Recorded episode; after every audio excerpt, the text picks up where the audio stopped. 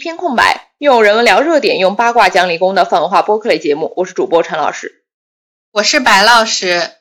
那本期我们来继续聊一下，就是漫威第四阶段的流媒体电视剧作品。那这可能是因为迪士尼为了推它的流媒体迪士尼加，那漫威的剧集呢也被纳入了这个 MCU 的世界观。在第四阶段之前的电视剧，比如网飞的捍卫者啊，这些都不在 MCU 里面。那现在迪士尼加要推出了自己的迷你剧，所以它也被确定成为了 MCU 的一份子。那甚至呢，一些老剧集里面的角色也联动了起来。是的，比如说《蜘蛛侠：英雄无归》里面就出现了之前《夜魔侠》里面的马律师。不得不说，《夜魔侠》这部剧真的是非常棒。其实最近完结的那个《月光骑士》，在它播出前看预告的时候，我就以为会是《夜魔侠》的那种质感或者说那种 level，但是看了剧之后，感觉还是挺不一样的。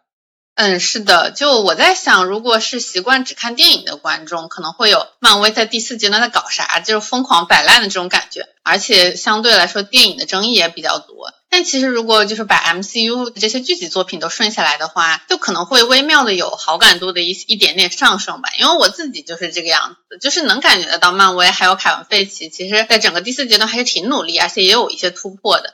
所以本期呢，就是也是给不怎么看电视剧的观众来聊一聊漫威在第四阶段都折腾了些什么，到底在什么方向上努力了。那首先呢，就是我们就来讲一讲刚刚完结的月光骑士吧。那剧透警告一下，你这部剧其实讲的是一个精神分裂的雇佣兵，他在垂死之际被埃及的月神孔苏复活，那他成为了月神的代理人，之后参与埃及诸神的战斗，阻止要提前审判全人类的埃及神阿米特。和他的代理人的故事，这个剧拍的其实非常巧妙，因为他一开始第一集主视角并不是主要的这个雇佣兵身份的主人格马克，而是他的另外一个人格就是史蒂芬。那以史蒂芬的第一人称主视角，就搞出了一个不可靠叙事和一个非线性叙事，去迷惑观众。这个史蒂芬呢，他跟马克两个角色，他的个性其实是截然不同的。史蒂芬他是一个呃唠唠叨叨啊，有点胆小怕事这样一个英国国家美术馆礼品店的一个员工。而马克则是一个非常严肃、认真、下手很果断的一个美国雇佣兵。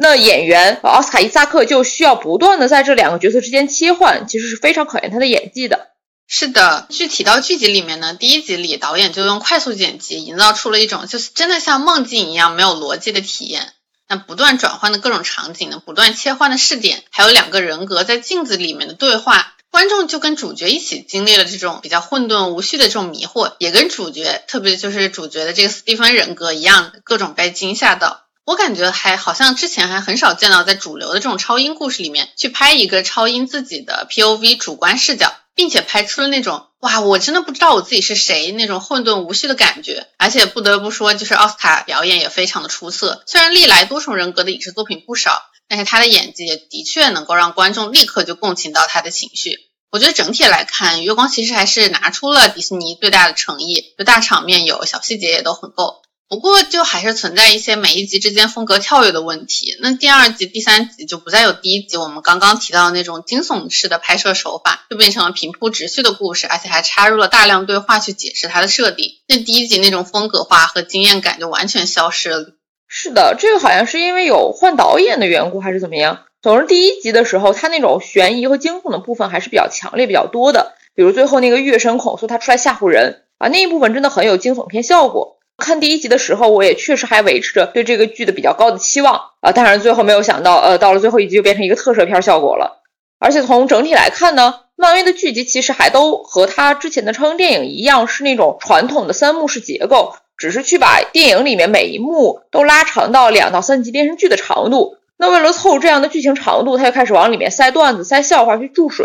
而且之前的漫威电影其实它经常有个问题，就是它的第三幕结局的时候会拉垮。呃，乐奇这个剧里面，它最后一集是搞出来两个巨大的神明肉搏打架，它那种特摄片一样的荒诞质感已经超过了我的逻辑分析和理性能力了，就只能觉得啊，这个鳄鱼头还真的挺可爱的。主角具体干了啥，其实已经完全不重要了。是的，就是理论上这两个神，不管是鳄鱼头阿米特还是月神孔苏，他们其实都应该挺带感、挺有 feel 的。但看起来就是当时那个特效，那只能让我想到上世纪日本特摄片，我居然反而微妙的产生了亲切感。那说回这个剧情，其实月光骑士的电视剧里面，除了主角想办法阻止，就是伊桑霍克饰演的那个反派 Haro 去复活我们刚刚提到的阿米特，一个主线故事。那另外一条故事线自然就是主角的多重人格问题了。仅仅是六集的体量里面，就塞了整整一集，第五集来讲述男主角多重人格的这个前因后果。那一切的起源呢，是主角 Mark 小时候带弟弟去山洞玩，结果下雨，弟弟因为意外死在了这个山洞里。那他们俩的母亲就因此责怪他，家暴他，从小到大不断的去辱骂和指责，是他杀死了弟弟，导致 Mark 在被母亲严重家暴殴打之后，就精分了一个童年幸福的保护人格，就是善良的 Stephen。那史蒂芬他其实不记得妈妈经常殴打自己，甚至后来就是他也不知道妈妈去世了。但是哦，其实不止 Stephen，他们还有一个更加暴力的人格杰克。这个杰克很有可能才是一直正面承受母亲家暴的那个人格，也因此他才会非常的残暴。其实前面每一集里面都有一些小细节暗示了有一个更为残暴的第三人格。那比如马克和史蒂芬两个人格都失去记忆，结果回过神来，反派却全部已经躺在地上之类的。哎，这也让导演可以轻松的作弊的跳过很多比较难拍摄的打斗桥段。是的，这个地方就有一个吐槽的说法，就是月光骑士的他的超能力呢就是打架，而导演的超能力呢就是不拍打架。因为这个用多重人格切换，从而跳过打戏的这个拍摄手法，真的相当作弊，简直是前所未闻了。嗯，是的，所以就讲到后面这个第三人格，那其实这个第三人格，他在第六集最后的彩蛋才正式出场，并且果断就直接一枪杀掉了之前 Mark、Steven 两个人格都拒绝亲自动手去杀死的那个反派 Haro。而且，其实马克和 Stephen 都并不想继续做月神孔苏的代理人了。那表面上月神也确实放了他自由，但实际上呢，在这个彩蛋里揭露的这个第三人格，就还在继续做月神的代理人。因此，这个第三人格感觉可能就会是，如果要拍摄第二季的话，主角要继续面对的问题。嗯，是的。不过回到月神第一季。它的整个六集主要其实还是讲马克和 Steven 这两个精分人格的故事，而且主要是讲他们两个去跟自己的童年阴影和解的这个事情。那明线上呢，需要打的那个 BOSS 就是古埃及的那个神阿米特。这个神明在埃及神话当中的源泉就是一个呃有鳄鱼头、狮子上身和河马下身的这样的一个生物，是在死神阿努比斯将那个死人的心脏跟那个一个羽毛去称称。如果心脏沉的话，代表这个人就是个坏人，就要下地狱，所以就让阿米特去吞掉他，然后就让他永远不得安息。那这样的话，从溯源到埃及神话里面，阿米特实际上是一个神明天谴的一种拟人的一个表示，实际上代表了呃一个真理、公平和秩序的这样的一个概念。但是在剧里面呢，这个阿米特女神其实是想要去在人犯错之前就给予惩罚。他将自己的人世间行动交给了剧里的反派 Haro 去代言，Haro 就会一直想要去复活阿米特，从而提前审判整个世界的所有人。本质上来说，阿米特这种呃，其实很诛心的去说啊，因为我觉得你是坏人，所以你即便现在还没有做什么，我就要去惩罚你。这个行为跟马克他妈妈就诛心的说，Mark 你是嫉妒你的弟弟，所以你是故意害死他，其实是非常统一逻辑的。那都是去惩罚一个并没有真实做出来的事情。是的，那其实《月神》第一季的这个核心呢，就是主角的童年创伤和他治愈的过程。其实前几集里面用了很多惊悚片的手法，去 jump scare 各种怪物啊、木乃伊啊、亡灵复活啊这些。那其实他们都是可以被打败的。主角真正的痛苦来源其实是童年遭受的家庭暴力，是母亲对他的虐待和伤害。马克正是因为小时候没有得到父母的爱和庇护，所以自己制造了一个善良的人格 Stephen 作为一个庇护所。也正是这个看似软弱滑稽、总是拖后腿、唠唠叨叨的 Stephen，在马克被枪杀以后的潜意识那个精神病院里面，告诉他：“你不要指望父母了，不要指望任何人来治愈你，能治愈你的人只有你自己。”然后自我牺牲来换取马克的复活。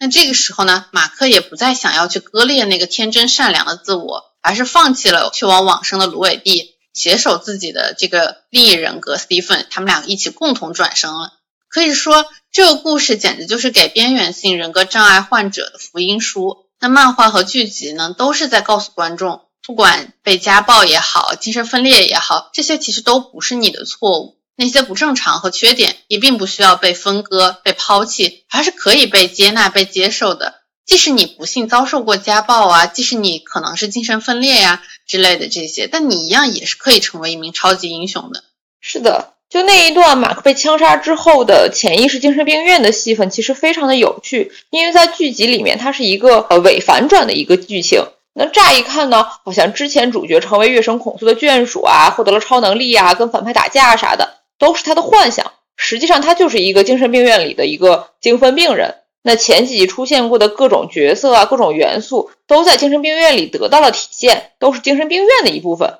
那甚至就这个细节，比如说什么金鱼和书啊，什么之前的人吃的东西啊，啊，都在精神病院里有。这一点其实是拍的非常详细的。那这个也是月奇漫画里面有过的剧情。月奇漫画里面呢，他是月神将马克去关进了精神病院，想要去把他逼疯，好占据他的身体。但是后面又揭示啊，这一切都是幻觉。月神其实是想要治愈 Mark 的精神分裂。在影视剧里面就把这一段剧情去改编成了 Mark 死亡之后的一个潜意识反应，就他宁可拒绝接受自己已经死掉了，而去相信啊，我是一个疯子，我就是一个精神病。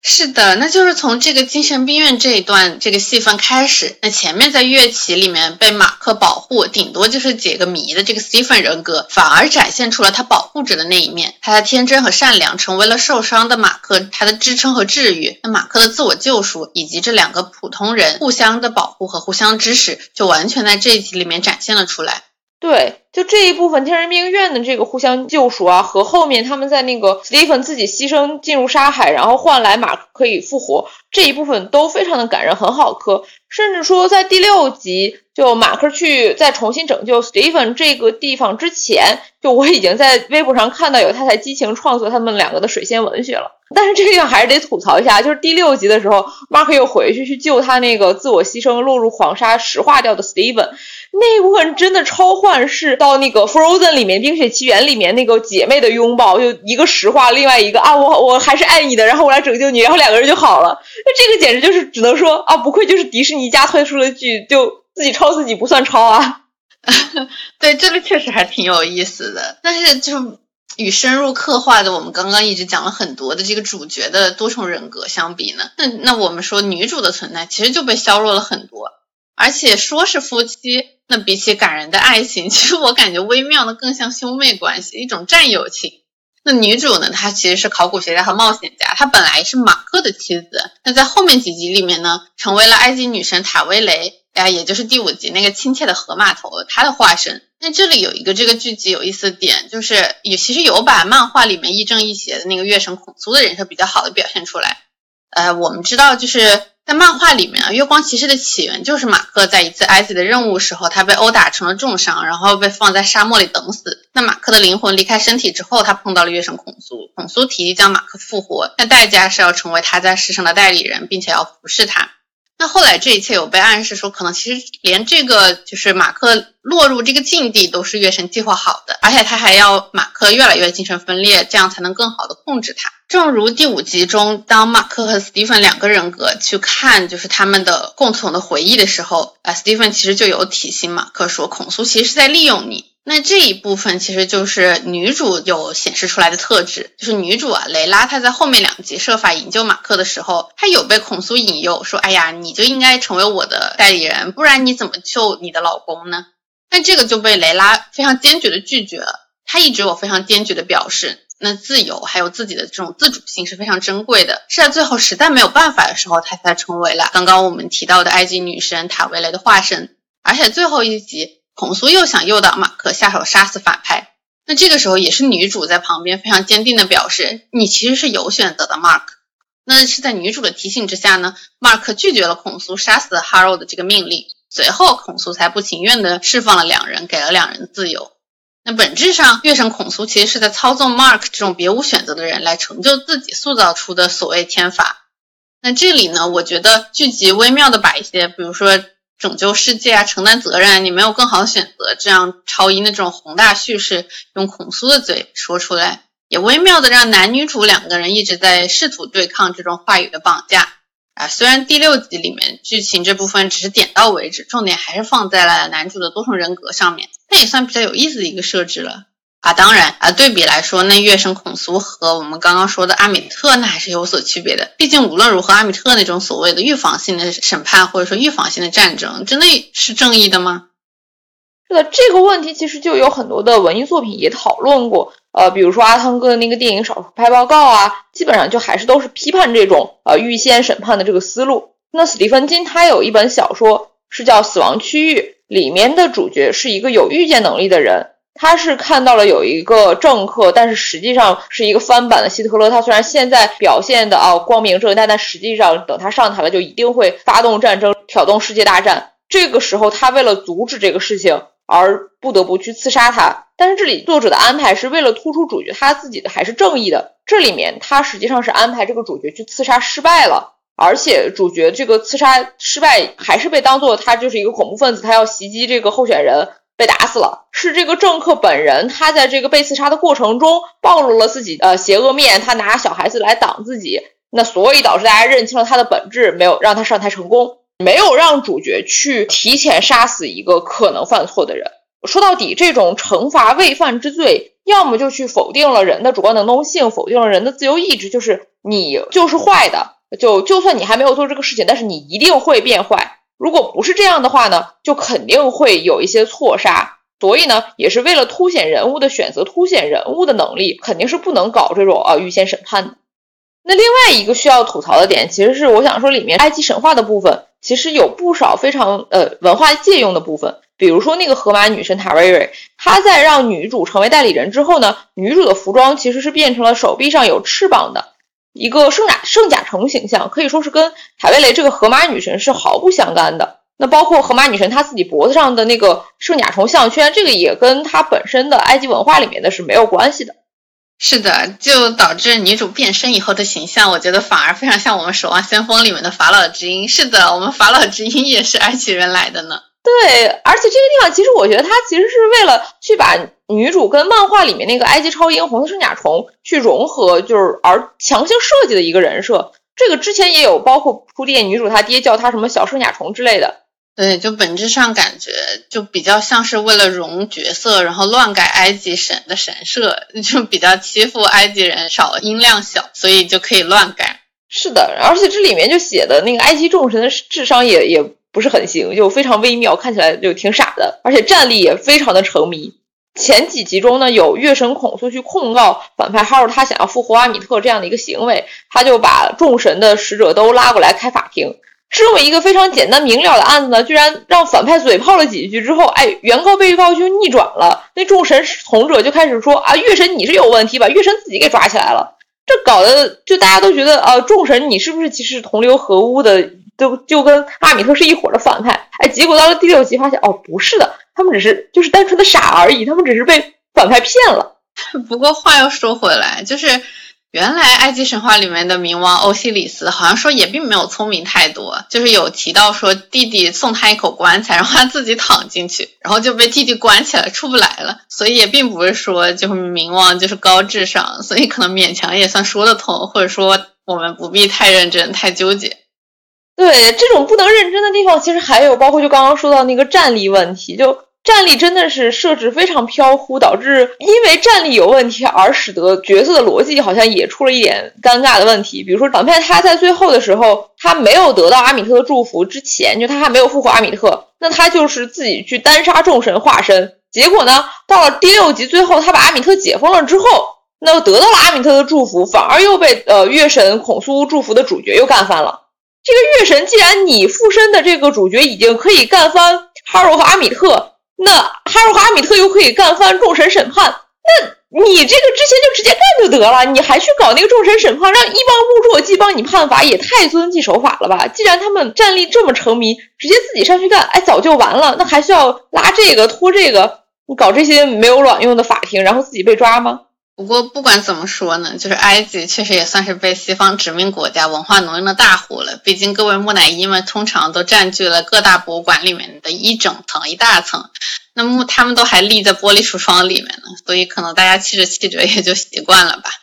那总的来说，《乐起》这一部剧呢，虽然还是有一些问题存在吧，但是还是跟我们印象里之前的那些超英故事、超英电影还是比较不一样的。那他把重点放在了主角自己的人格分裂和自我成长之上，这也让月光骑士这个英雄有了之前那些比较伟光正的英雄们没有的一些魅力和新意。这也让我想到了网飞漫威剧集里面的像夜魔侠、像杰西卡琼斯啊，他们这些呃自己有问题的英雄，呃他们的一些特点。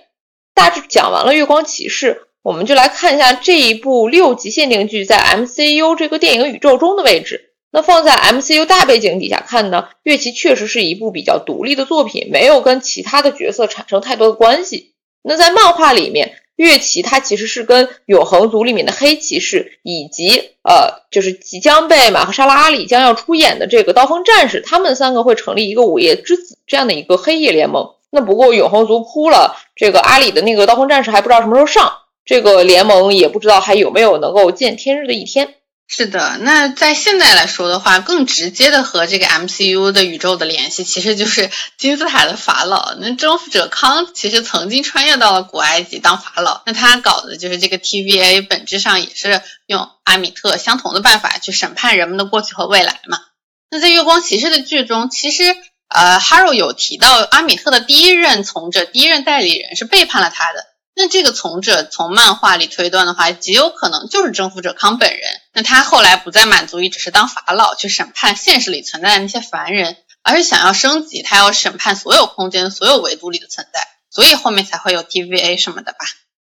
对，这个审判其实也挺有意思的，就是最近几部漫威影视其实都跟审判这个点有关。那洛基里面呢，有这个 TVA 去审判洛基，女洛基啊，他们俩。那永恒族里面呢？天神族的法官去审判主角瑟西，那蜘蛛侠三里面呢，灾后控制部去审判蜘蛛侠，到了月光骑士里面又是这个阿米特来审判主角月光骑士，奇异博士二里面还有光照会去审判奇异博士，那这么多的审判剧情，可能就是为了推出后面这个律政喜剧剧集里面的这个主角女浩克来帮他们打官司吧。那月光骑士所讲的主旨，就是前进的唯一方法其实是后退。正视过去，拥抱自我，才能实现自我完整。这其实也算是影视作品常见母题之一。那漫威的前作《惊奇队长》里面其实有点这个意味。不过金队因为还要往里面塞女权元素，他的人设就显得过于强了，导致他自己其实一直都挺自洽的，并没有什么自我矛盾，所以就只能靠失忆啊这种硬设定来制造一些问题。这样说的话，其实漫威的超级英雄里面，自我催眠、拒绝接受现实的汪达，他其实和直接割裂自我精神分裂的乐奇比较像。那两部电视剧的核心扣子和主旨也微妙的也相互呼应的地方，可以看到，其实整个 MCU 第四阶段的超级英雄都有一个共同点，就是迷茫，不知道自己在做什么，也不知道自己身归何处。那整部剧集通常就是给他们一个契机去探索自己的内心，观众也是在跟着超英一起看他他探索内心啊、自我成长之路。这样的话呢，我们就讲到了汪达和他的电视剧，就是《汪达幻视》。那这其实是 MCU 宇宙这个里面第一部流媒体电视剧集，它比洛基还要早。那当时呢，也算是花了相当大的力气去宣传。所以，首先我们还是来介绍一下汪达，也就是绯红女巫她的来龙去脉。在漫画里面呢。绯红女巫她的本名就是 Wanda Maximoff，她是快银的双胞胎姐姐。原始设定，他们两个都是万磁王的孩子，也都是变种人。后来呢，也是一起加入了复仇者联盟。那 Wanda 呢，她是跟幻视结婚了，并且因为很想要家庭生活，还给自己脑了一对双胞胎出来。但是在电影里面，因为迪士尼和福克斯的这个版权矛盾，漫威呢，他为了不涉及在福克斯那里的这个变种人这个版权，他又想要拍 Wanda 这个角色。那二零一四年呢，他就为了铺垫，直接在漫画的连载里面修改了女巫和快银的设定，把他们从变种人改为了基因改造人。然后又在二零一六年到一七年的绯红女巫她自己的系列漫画里面，她也是像后续我们在剧里看到的一样，去让猫达呃设定成她天生就有使用巫术的能力，她的基因修改只让她更强大，但不是她魔法能力的唯一来源。那事实上，实际上，绯红女巫她的力量呢，是跟黑凤凰秦格雷她的凤凰之力一样 level 的这个混沌之力。它的根本来源是在出生时候，他被一个呃克苏恩，这个就是明显捏他克苏鲁这么一个武神，他触碰了一下，从而获得的。MCU 里面的汪达呢，她一开始由于变种人的版权是在福克斯手里，所以她完全回避了变种人的出身以及绯红女巫和快银这两个名字。他跟快银呢改编成了就是 Maximoff 双胞胎，而且呢改成了兄妹关系。汪的能力也是改成了与生俱来，并且是在九头蛇用洛基的那个权杖进行的一个人体实验中，哎，被激发觉醒出来的。这对双胞胎呢，他们是因为小时候被 Stark 工业的一个军火炸弹轰炸，从而呢就仇视美国，仇视复仇者联盟，并且因此而自愿加入了九头蛇的人体实验，就跟复联为敌了。这个汪大呢，他在电影里面可以操控幻象魔法，还有用混沌魔法作为攻击方式。他还可以去远程脑控人，给人施加一些幻觉，那这有有点像黑化版本的这个 X 教授了。那他也用这个能力去洗脑过钢铁侠，还有别的英雄，导致他们这个心魔发作，制造了这个奥创这个大杀器。但是这个汪大和快银兄妹俩，他们两个在后来发现奥创跑偏了，要毁灭人类之后呢，还是反水了，又改邪归正了，去重新帮助复联。而这个快银，或者说在 MCU 里面的这个 Petro。他也是在跟奥创的战斗中，为了保护鹰眼去挡枪啊，死掉了，导致这个汪大后续也在鹰眼的教育下加入了复联，并且跟幻视又相爱了这一套。呃，对，这里就要吐槽一下，在 MCU 之前的剧情里面，快银死的真的很强行，因为他居然跑不过子弹，就特别搞笑。啊，谁叫福克斯当时的快银火了，漫威跟福克斯往回要孩子，只能要回旺达，直到最近把变种人版权全部搞回来，这样才能在剧集里面用猩红女巫或者说绯红女巫这样的名号。是的，在戏里戏外，就 MCU 里面的汪大一直都很惨。那在戏里面呢，他是小时候房子被炸了，兄妹两个就跟一颗没有爆炸的史塔克家的炸弹一直埋在那个废墟里面，留下了相当严重的心理阴影。出来之后就走歪路了，导致了这个奥创战争，而他的哥哥呢也因此而死。那汪达自己后来也是加入了复联，但是又因为在呃美队三里面他想救人，结果没控制好那个炸弹，又搞出来了索科维亚协议，导致了对三内战。他后续也是跟着队长又奔波几年，结果呢又遇到了灭霸。那为了拯救世界，还不得不亲手杀了他的爱人幻视，想要阻止灭霸拿到那个幻视头上的心灵宝石。啊，结果啊又被灭霸啊玩了一番骚操作，搞了一个时间操作。那又当着汪达的面再次杀了一次幻视，导致他之前的牺牲就相当于付诸东流，白费了。嗯，我觉得这里一是有变种人的版权问题，另一个就是汪大在 MCU 里面的定位实在是太工具人了。他很多时候就为了剧情的推进，逼着他做推动剧情的那个人。那毕竟漫威这个 MCU 的盘子拉这么大，汪大的人设和能力上有没有前后矛盾的地方，说实话也确实顾不上了。就更不用说还要什么全盘去顾及对人物的深入刻画和探讨了。也难怪《汪大幻视》这部剧集整体上都在用精神分析法的形式来刻画汪大的心理创伤和他自我疗愈。的的过程，嗯，这样我们的话呢，就先来介绍一下《汪达幻视》这一部剧的剧情。那这一部剧它是发生在漫威复联四终局之战三周之后。这时候，因为失去了幻视而痛不欲生的汪达呢，他发现幻视其实有一个遗愿，就是想跟自己在一个小镇定居，甚至还买了房子，已经做好了准备。之后呢，他实在是悲痛过度，以至于爆发了自己的混沌魔法。他用自己的力量啊，也可能有一部分那个心灵宝石的力量嘛。就创造了一个幻视存在啊，跟他结着婚啊，而且还有一对双胞胎儿子这样的一个美好的一个梦境，或者说一个幻想。而他这个幻想的实现呢，实际上就绑架了幻视本来想要跟他一起定居的那个小镇，也就是西井镇的镇民，去跟自己玩这样的一个呃美好的梦境，一个过家家游戏。这个过程中呢，一直觊觎他混沌魔法的女巫阿加莎，还有想要利用他的力量去重新制造武器幻视的天剑局呢，也都掺和了进来。嗯，《汪大幻视》电视剧的一大亮点，其实是它前半部分都使用了情景喜剧的形式，就把从上世纪五十年代到二十一世纪的美国情景喜剧片都致敬了一个遍。那在第一集里面呢，其实是黑白式的，然后它用的是五十年代的迪克·范戴克秀，而第二集呢，就还在六十年代，就是《家有仙妻》。《家有仙妻》和《汪大幻视》不仅在妻子有魔法这一点上比较像，一九六四年第一季的《家有仙妻》是黑白版的，后面几集变成了彩色。这里和《汪大幻视》它在里面所采用的是如出一辙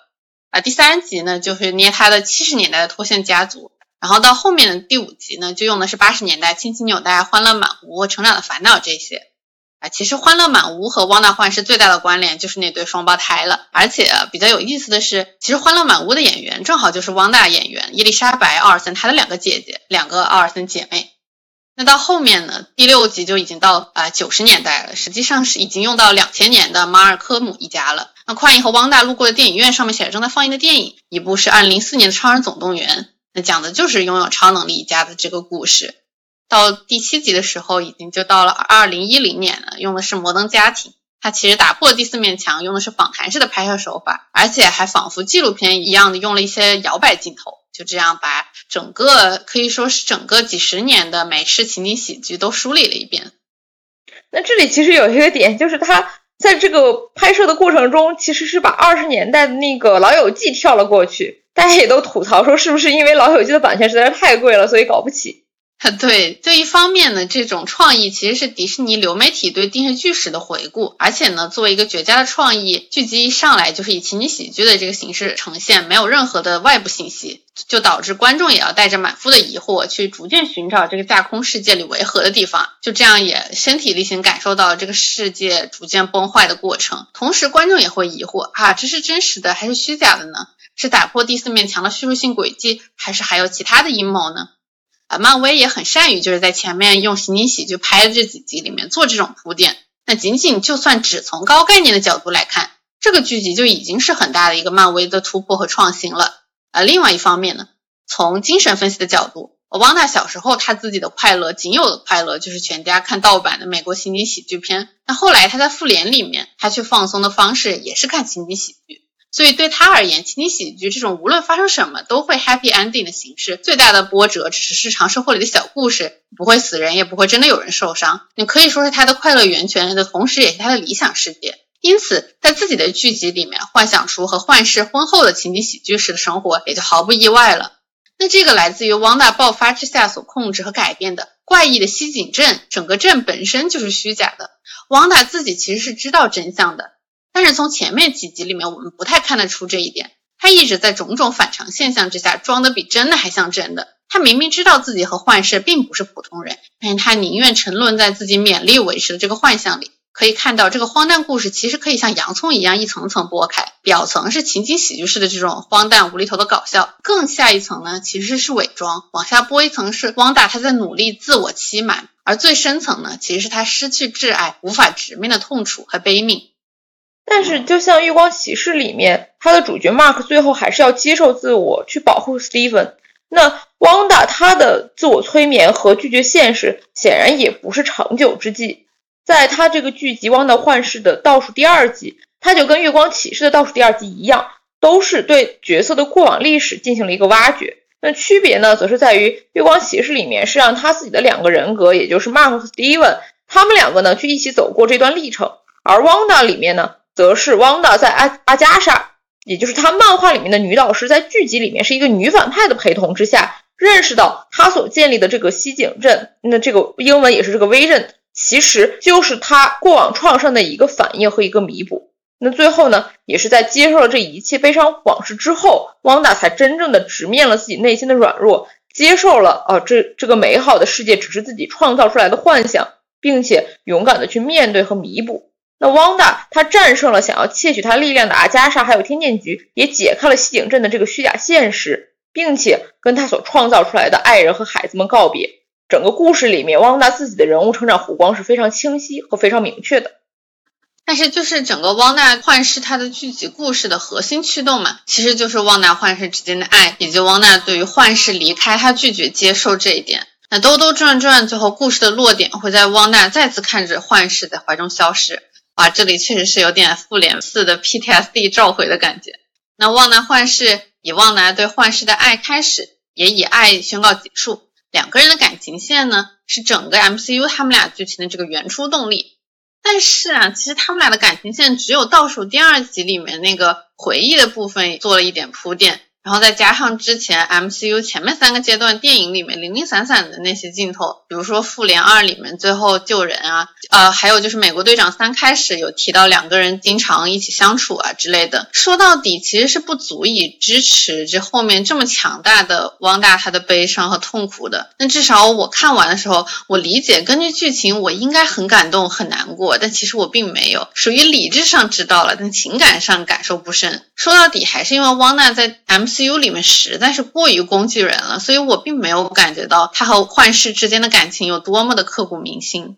所以这一点得往漫画里去找源头。因为漫画里呢，红女巫跟幻视在一起，有很大的一部分其实是因为幻视她的性格来源就是红女巫前男友是这个变种人身上来的。但是电影里面为了省事，他就直接抹掉了这个设定，只用了他们两个相爱的部分，所以其实确实是一个硬设定出来的爱情，那就是有编剧他图省事的部分。这里也有，因为 MCU 前几个阶段要刻画的英雄本来也很多了，那单体电影一二三出了好几个系列，汪达还远远没有轮得到他。但是不管是漫画还是 MCU 呢，可以看到汪大他对家庭生活的渴望还是有充分塑造的，尤其是在 MCU 里面，他的动机起初其实应该是他小时候那个幸福家庭生活和他的毁灭。那这样一个从小就失去了他渴望的一个幸福家庭的一个年轻的女孩子，她想要一个亲密关系，其实也是非常合理的。等到她真的进入复联里面，那复联队伍里面的适龄男性又确实是不多的。除了幻视，好像也只有猎鹰了。所以幻视作为他一定程度上啊情感寄托的对象，哪怕刻画不足，硬设定去搞这个 CP，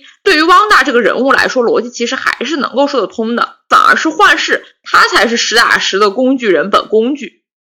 确实，我前面就有点想感叹，那幻视基本上连独立人格都不能算有，在剧本里完全就是个汪大的挂件。嗯，另外还有一个问题，我就说到旺达的话，那旺达他的能力其实感觉也是挺飘忽不定的。在美国队长三里面，他炸弹都控制不住，所以还有后面美队三乱七八糟的故事嘛。结果到了这个单体电视剧里面，他都可以创造整个世界了。对这一点，其实也是跟红女巫在漫画里面的设定有关系的。因为猩红女巫本来的设定就是很不稳定，甚至说她精神状况越糟糕的时候，反而力量会越强大，然后搞出大事来。那当然，这个设定本身也有，不管是电影啊，还是漫画编剧，都为了去好写故事做的一个设计。但是也确实是红女巫她的本身人设之一。那毕竟我们回看漫画里面，她发疯搞事也不是一次两次了。那不管是万磁王当政啊，还是后面的这个 No More Mutants 这个变种人消失的大事件，都是汪达的精神受伤而导致出来的。那所以我觉得这里面其实最大的问题，并不是说汪达发疯会强。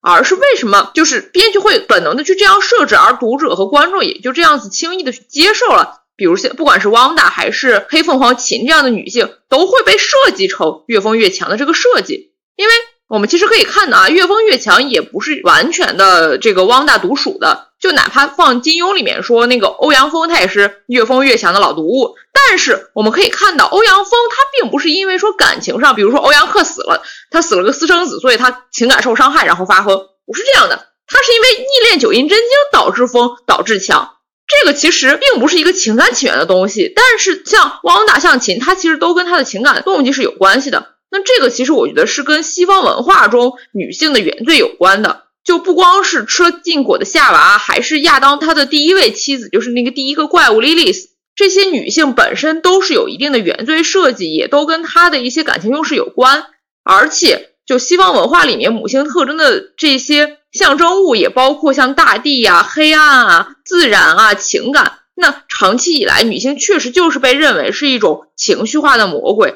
这种因情感而发疯的女人形象，在实际上也并不是偶然的创作，而是一种源远流长的文化惯性了。我们可以看到，也是在漫长的历史中，实际上创作一直都是被男性垄断的。在这种垄断的创作里面，他对女性的凝视、物化和恐惧，就会使得男性的创作者去压抑和污名化女性力量，因而女性的力量就往往会以疯狂的形式来表现。那女性的那种道德束缚呢，则往往以那种自我牺牲啊、被动和死亡的形式。这个其实也是《阁楼上的风雨人》这个文学批评的书里面所述的。作为文化支配权下方的女性，更经常的会被他者化，被创作成怪物或者天使这两种极端类型，被崇拜和恐惧。那我们放到汪达、放到绯红女巫身上，她几乎就是集合了各种我们可以想象的那种负面女性符号嘛。嗯，首先她是一个女巫巫婆，然后她还是红女巫，这种红色也是惊喜的颜色。那同时在汪大里面，她还是一个母亲形象，她有这种控制整个小镇这种控制欲，这种都是一个经典的那种怪物女性形象。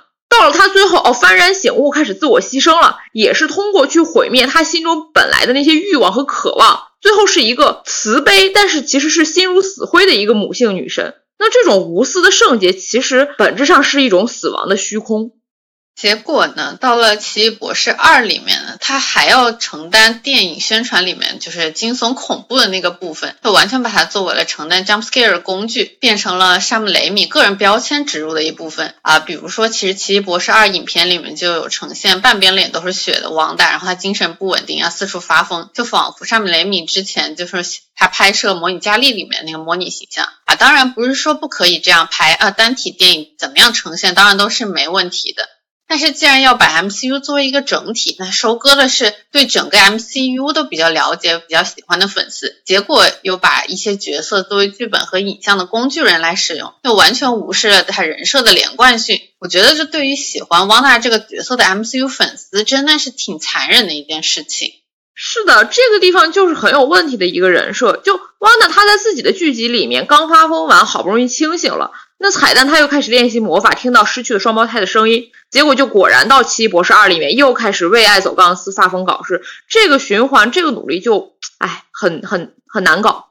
对，其实我们刚刚讲过的，就是《月光骑士》里面也是两个人格和解，觉得自己完整了，然后彩蛋揭露，哦，原来身体里面还有另外一个人格，就变成了一个，哎呀，发现人格，努力和解，又发现新人格，这么一个循环故事。哦，我理解编剧为了让故事继续下去啊，确实挺努力了。但是这样循环玩多了就没劲儿了。那猩红女巫这个又发疯又忏悔，再发疯再忏悔的循环也是一样的。明明旺达幻视里面的旺达，悲痛之下还试图给自己绑架的证明一些圆梦的理想生活，而且花了整整六集，我们看到了旺达他作为一个人物的成长。结果奇异博士二里面又开始简单的就为了找孩子就黑化了，甚至这里还仅仅是就是。汪达幻视彩蛋里面那种嘛，就是听到了其他宇宙双胞胎的呼声，这种比较含糊又牵强的设定，编剧是这样为了省事不断的消耗角色，但他也会消耗认真的观众啊。对，而且汪大这里的设定比月琪更微妙的一点是，月琪好歹还是他自己啊，精神分裂，他自己的问题，但是汪大这个完全是一个为母则刚跑偏了的故事，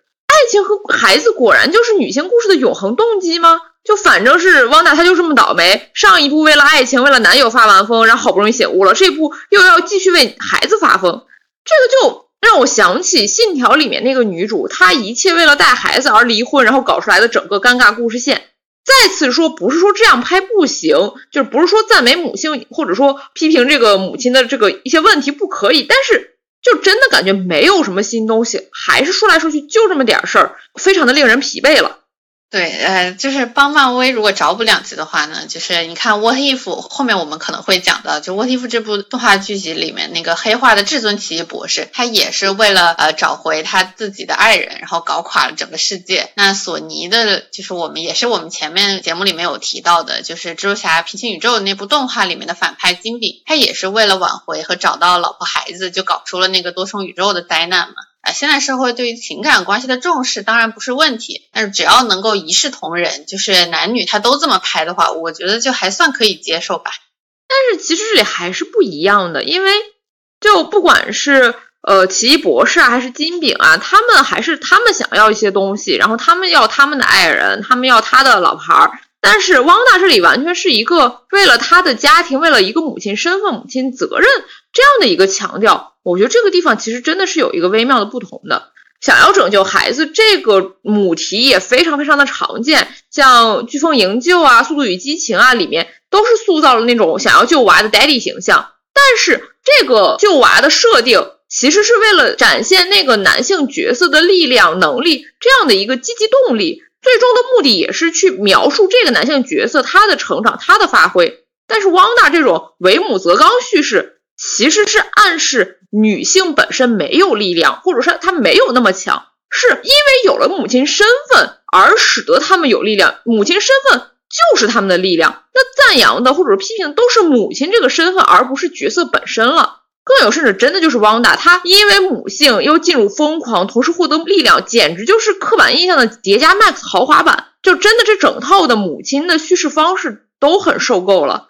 因为这其实就像是说，女性必须成为另外一个人的什么身份之后才能够有力量。他是把女性去敲定在一个从属者、一个服务身份上，那看似是一个赞美，哪怕是那种为母则刚母性的赞美，那实际上还是一种束缚。而且啊。就像汪大师里面一边哦你是母亲，你特别强，一边又开始批评你哦，OK，你当妈了，你精神不稳定，会发疯或者去控制狂，然后你孩子有问题都是你的错。这个就想到那个之前的动画片《鬼妈妈》，那还有像《少年复仇者》漫画 V 二里面那个假妈妈 BOSS，都是把这个亲子关系中有毒的父母亲里面去忽视了父权制整个的权力关系。忽视了呃父权的压迫和家庭体系中父亲角色的缺位，变成了啊妈妈有毒，妈妈控制狂，这简直就是女的里外不是人嘛！只有在这种时候，我就会再次感慨哈，就那个不搞恋爱、不生娃，只是女性互助的惊奇队长，他确实是非常有意义了。就我看惊队的时候，还在吐槽这简直就是女权公益广告，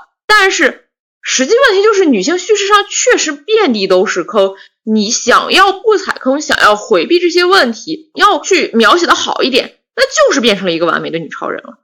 对，这也是我在《哈利波特》就是同人那一期有跟你提到的，就是我在看一本小说的时候，我也发现，如果要避开一些女性叙事的坑的话，那女主就只能往完人的那个方向走。确实是因为我们现在这个女性叙事被荼毒的实在太厉害了，没有办法。所以我觉得那些比较强大的女性形象，至少在当下的社会现实里面，我认为是绝对有意义所在的。那当然，它也确实有，比如说太像假人啊，那我们要怎么跟他共情？以及那这个剧作你都把人写的这么完善。上了还怎么去深入挖掘这个人物之类的这些问题，我觉得也可以在后续再慢慢的进步和进行讨论嘛。而且其实还有另外一个路线，就是写不完美的女性力量。这个其实，在汪大的剧集里面也有体现，就是她的反派阿加莎。因为很多观众也吐槽说里面有很多暗示啊，很多虚假烟雾弹啊，去说这里面最后其实还有一个大 boss，应该是恶魔梅菲斯托，但是最后没有出现，然后感觉这个很值得吐槽。但是其实啊。我真的觉得这个还是有好处的，就虽然这个呃肯定也要有漫威自己的锅，就是他自己前面也确实啊真真假假塞了很多暗示，一些故弄玄虚。那我们也要考虑到，它毕竟是迪士尼 Plus 这个第一部的电视剧，牌面拉满，宣传力度拉满，这个悬念拉满的这个呃宣传用意是肯定有的。这个也是迪士尼不得不让大家去订阅去看这个剧的一个宣传方法嘛。但是如果我们不考虑这些场外因素啊，不考虑那些有的没的铺垫，就是你不知道漫画那些设置的话，只看电视剧来说，没有梅菲斯托这个大 boss，只让阿加莎自己作为一个有野心、有欲望的女性反派，其实是一个更好的设计。一个女性她可以就自己是一个反派，不需要是某一个男性神魔的信徒或者相好，她就是想搞事，因为她就是想要这样做。同时呢。这里面也让汪达基本就是靠自己的力量，最多就有一点阿加莎的这种帮忙或者说推动，还是一个女性自身的一个醒悟和完成的角色成长。我觉得在这一点上真的还是值得夸赞的。类似的女性角色其实还有十三号特工沙伦佩吉，她这个角色是之前在 MCU 主要是美队系列里出现，一直都是作为一个非常工具的工具人，作为美国队长的女朋友的侄女。美国队长的爱慕者，美国队长的小帮手，总之就是美国队长的叉叉叉这样来出现的角色。本人其实真的是没有任何特殊的核心。这个时候也很想吐槽一下对三里面那个莫名其妙的译文，我真的就啊说不出话来。但是，就这个角色，他在同样的漫威剧《吉林与冬兵》里面，其实也得到了改写。这个改写，我个人来说还是比较喜欢的。他让沙伦佩吉摆脱了美国队长叉叉叉这样的一个工具人设置，给他去填充了自己的意志和自己的欲望。那这个具体内容，我们也会在下一期关于猎东剧的分析里面再去具体的讨论一下。那本期我们讲的就是《月光骑士》和《旺达幻视》这样的两部漫威剧集。这两部故事的主人翁都有一个共同特点，就是他们自己其实是迷茫的，内心是有空洞的。但是随着故事的持续发展，主角正视了自己内心的弱点，探索到了自我的真相，选择勇敢面对，成为了更好的自己。但是《奇异博士二》里面的旺达叙事就如同我们前面吐槽的那样，又绕了个圈，又回到了最开始的原始状态，就弄得我们这一期准备了半天的《旺达幻视》里面旺达的人物成长弧光的分析，搞得有点像笑话了。哎，此时此刻我也说不出什么别的，就只能叹口气。那结合我们上期所聊的洛基电视剧。啊，漫威 MCU 第四阶段就是把流媒体电视剧纳入体系之后，确实还是带来了一些创新的风气。从故事上来说，我们更深入的探索了超级英雄的内心，而且一定程度上也反了传统的超英叙事那种套路。那从拍摄手法上呢，也是每一部剧都有一个新的高概念。所以总的来说，我觉得还挺有意思的。大家也可以抛下偏见去尝试看一看，应该能感觉到一些新的东西。啊，那这样的话，下一期我们就会来讲一下剩下的几部 MCU 的电视剧。没想到吧，MCU 的电视剧居然讲了两期，我们还没讲完。说好的多重宇宙动画片《What If》也还没有讲到，哎，其实都还挺有意思的。我们就只能下期再见啦，这期就到这里，大家再见，大家再见。